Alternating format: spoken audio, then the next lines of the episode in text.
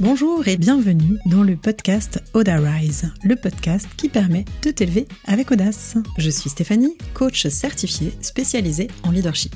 Ma mission Que tu développes ta confiance en passant à l'action et en t'affirmant pour faire passer ta vie professionnelle au niveau supérieur. Entrepreneur depuis 15 ans, j'ai dû me challenger et je te parlerai ici de leadership au féminin, de mindset, d'audace, de communication positive et de réussite.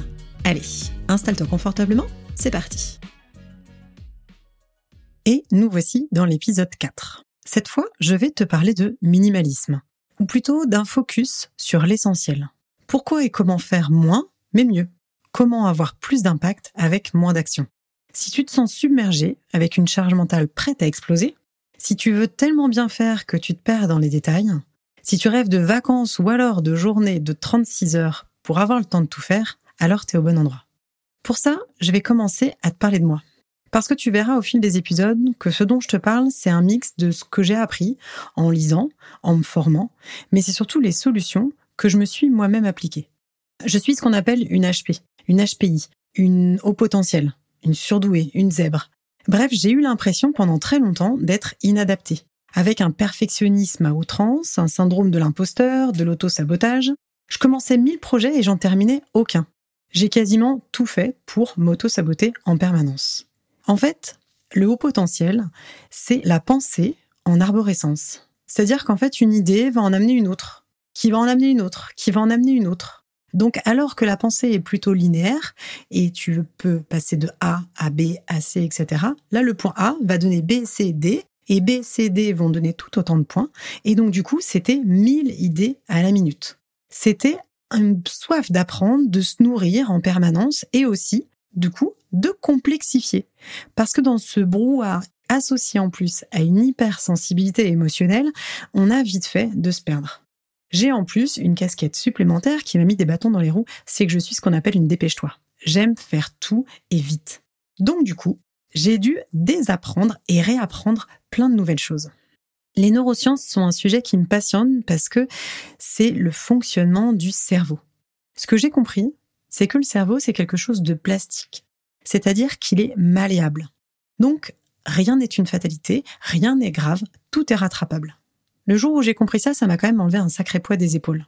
Ça voulait dire en fait que chaque fois, tu peux décider de changer tes réflexes. Il faut imaginer le cerveau un peu comme euh, le sentier dans la forêt il y a un sentier que tu utilises tout le temps. C'est ce que tu fais. C'est hyper facile, hyper confortable d'y marcher. Et si un jour tu décides de faire autrement, tu vas prendre les petits chemins de traverse. Alors oui, il y aura des ronces, il y aura des branches, ça va te griffer, ça va être difficile au départ. Le temps de créer cette nouvelle connexion. Et au fur et à mesure, plus tu vas emprunter ce nouveau chemin, plus tu vas créer des nouvelles connexions, plus le chemin va s'élargir, plus ce sera facile d'y aller. Et c'est ça, en fait, pour moi, la plasticité du cerveau, c'est créer des nouvelles connexions, créer des nouveaux chemins pour apprendre des nouvelles compétences. Pourquoi je te raconte ça? Je te raconte ça parce qu'en fait, ce n'est pas une fatalité de ne pas savoir faire dès le départ. Et justement, quand on a beaucoup d'idées ou quand on se sent débordé, c'est important de revenir à son essentiel, c'est-à-dire de refaire un focus, de canaliser ton cerveau. Ça, c'est possible. C'est quelque chose que j'ai appris en coaching avec la loi de Pareto. Peut-être que tu connais, c'est la loi des 80-20. Qu'est-ce qu'elle dit cette loi? Elle dit que 20% de tes actions vont entraîner 80% du résultat. Alors que souvent, on va peaufiner, peaufiner, en faire encore plus pour obtenir du 100%. Alors que je la répète, 20% de tes actions amènent 80% du résultat. Donc en fait, tu peux mettre ton énergie sur ces 20%. Et c'est ça qui va te permettre de réduire ta to-do list c'est ça qui va te permettre, quand tu veux atteindre un objectif, de ne pas t'épuiser. Que tu veuilles obtenir un contrat, réussir ta mission, déléguer des tâches, vendre une formation, bref, tu peux lister toutes tes idées d'action et ensuite te demander celles qui comptent vraiment, celles qui auront un impact et qui feront la différence. Ces 80-20, ça a été une vraie révélation pour moi. Et ensuite, j'ai découvert un autre concept, encore plus poussé, pour aller dans la simplification. C'est le livre The One Thing de Gary Keller. Je te mettrai le nom en résumé parce qu'il est vraiment captivant. Grosso modo, ça m'a vraiment marqué parce que depuis 5 ans, je suis dans une démarche très minimaliste. J'ai tout viré chez moi. J'ai une déco très basique, j'ai une garde-robe épurée avec des classiques, que je tempère avec un ou deux bijoux, j'ai en fait simplifié mon quotidien, mon environnement. J'ai même poussé le vice jusqu'à garder que sept culottes et sept chaussettes pour mes filles. Bon, ça, ça a été un fiasco parce qu'elles en perdent régulièrement et il faut être au taquet sur les machines. N'empêche que moins, mais mieux, ça a toujours été ces dernières années mon créneau.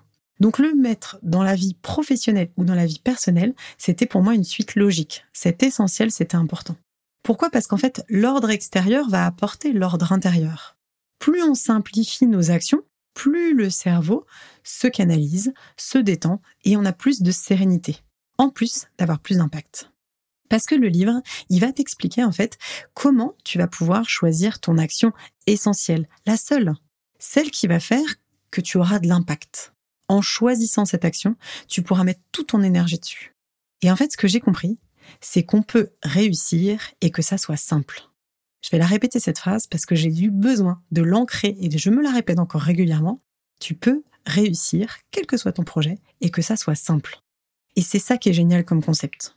C'est-à-dire que quand tu dégommes la croyance que la vie est dure, qu'il faut suer sang et eau pour y arriver, tu vas pouvoir décider et choisir tes actions plutôt que d'être partout ou alors d'être nulle part. Et dans une to-do list d'entrepreneurs, de salariés ou de mamans, ça fait toute la différence. Tu dois connaître le dicton que les hommes sont monotaches et les femmes sont multitâches. Comme si on avait quelque chose de glorieux à s'exciter dans tous les sens, à avoir un milliard d'onglets d'ordinateur ouverts dans notre tête. Et en fait, ça, c'est épuisant. En fait, le cerveau n'est pas multitâche. Ça a même tendance à le fatiguer. Pourquoi? Parce qu'en fait, le cerveau, il va traiter de toute façon, homme ou femme, une seule information à la fois. Mais en faisant plusieurs choses, il va se connecter et se déconnecter non-stop de la tâche. C'est-à-dire que c'est des millisecondes qui vont être perdues de démarrage et d'interruption. Et c'est ça la perte de temps. Donc on peut faire oui plusieurs choses à la fois, mais on ne peut pas être efficace sur plusieurs choses en même temps. Donc faire une seule tâche, c'est vraiment une astuce magique, une seule chose à la fois. Tu vas me dire comment c'est possible, il y a des stimulations dans tous les sens, tout le temps. Ben en fait, déjà, en coupant les notifications, en arrêtant les interruptions, pour gagner en efficacité, pour gagner du temps. C'est en se définissant des plages horaires précises. C'est comme ça que j'ai découvert le principe du batching. Alors j'en avais d'abord entendu parler, j'avoue, pour tout ce qui était alimentation. Comment t'épluches tous tes légumes tout le week-end pour gagner du temps sur la semaine et être efficace et rapide le soir? Et en fait, c'est marrant parce que j'en entends de plus en plus parler pour le boulot. Le principe, il est simple, le batching, c'est regrouper des tâches similaires pour gagner en efficacité et productivité. Et ça, c'est valable pour ta vie pro ou ta vie perso. Plus tu vas regrouper les tâches, plus tu seras efficace, focus, toujours en évitant les distractions. Mais l'autre grand truc, vraiment essentiel dans ce focus, c'est le fait de choisir. De choisir pour prioriser. Et moi, ce qui m'aide dans ces cas-là, c'est la joie. Parce que la joie, ça montre le chemin.